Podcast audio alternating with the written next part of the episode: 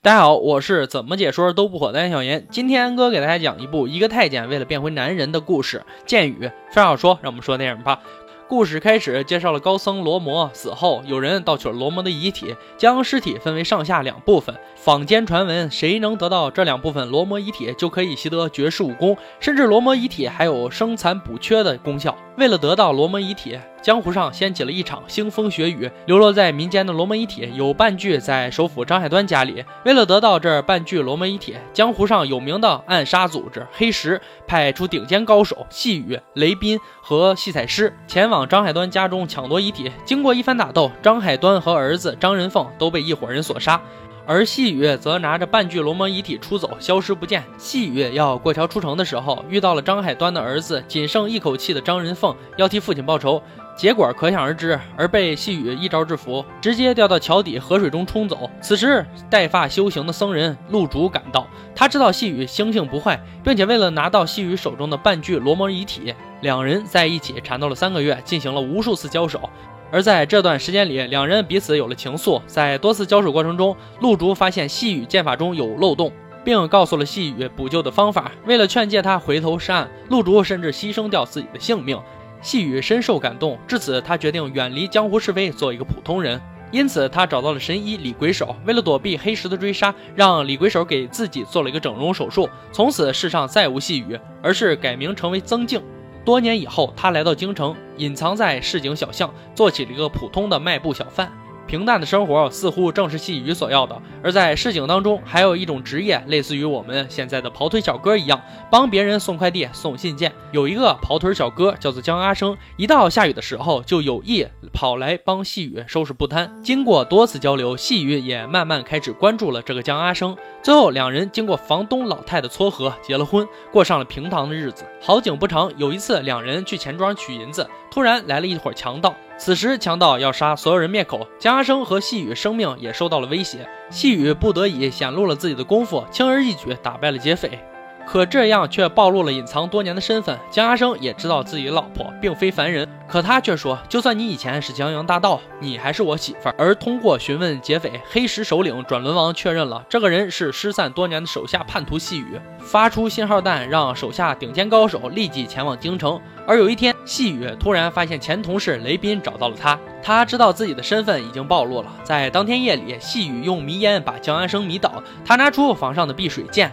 打开房门，等待前同事到来。他知道自己也打不过转轮王，便想利用手中的这半具罗摩遗体，求转轮王放过自己和阿生。而另一半罗摩遗体，转轮王也得知是在京城首富张大军手中。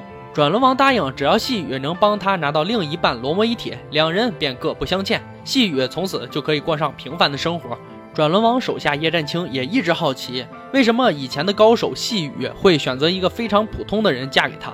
说这么没出息的男人不要也罢。还在傍晚的时候，叶占清用自己的美色测试了江阿生，而他却没有上当，反而让叶占清落荒而逃。画面转到了首富张大军这边，其实首富张大军是个瘸子，他买罗摩遗体就是为了让自己能站起来。他选择与空头派交易，可不料却遭暗算，拿着假的遗体来和他换。最后，戏彩师和细雨成功拿到了另一半遗体。戏彩师多年为转轮王卖命，可他自己却一身的伤病，遇到这么好的事儿，他又怎么可能将罗摩遗体拱手相让呢？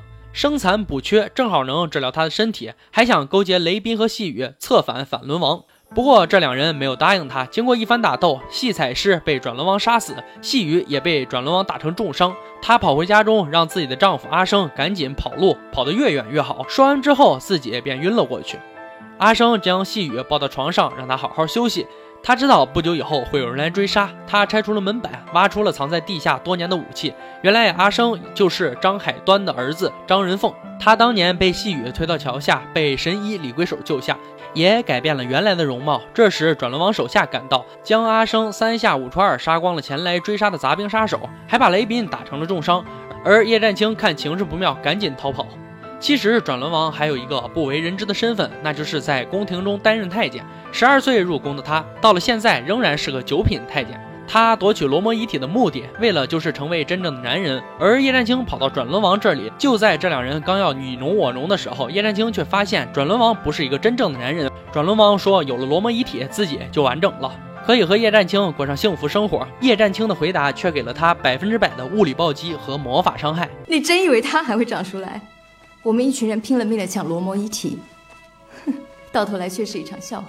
当他想要离开转轮王的时候，却被转轮王绑了起来，而另一班将阿生把转轮王房间里面的罗摩遗体全部抢走。以此要挟转轮王到城外云和寺与之决斗，还把细雨送到李鬼手那里治疗。到了晚上，叶占清被转轮王带到桥底下，把他活埋了。因为担心江阿生受伤刚好一点的细雨也来到了云和寺。此时阿生却告诉细雨，自己不是江阿生，他是张仁凤。当年他没有死，而是被李鬼手救下，换了一副面孔。面对当年的杀父仇人细雨，他还是决定原谅细雨，而细雨却反而放倒了江阿生，给他吃了归西丸。几个时辰内，心跳气息全无，如同死人一般。细雨的目的就是为了代替江阿生对战转轮王。可细雨的武功是转轮王教的，在教授武功的时候，转轮王留下了四处破绽，细雨也因此打不过转轮王。不过当初陆竹教授细雨的破解之法，利用陆竹教授的方式，细雨也成功击杀了转轮王。影片最后过了几个时辰，醒后的江阿生抱着重伤的细雨离开了本菊丸。这部电影在豆瓣上的评分并不高，而当年票房也是比较惨淡。但安哥，我个人认为，由吴宇森执导的这部电影，无论是从人物塑造还是从武打设计都非常出色。看过安哥解说电影的都应该知道，其实我还是比较喜欢解说中国古装电影的。可无奈我们拿得出手的这几部古装片都褒贬不一。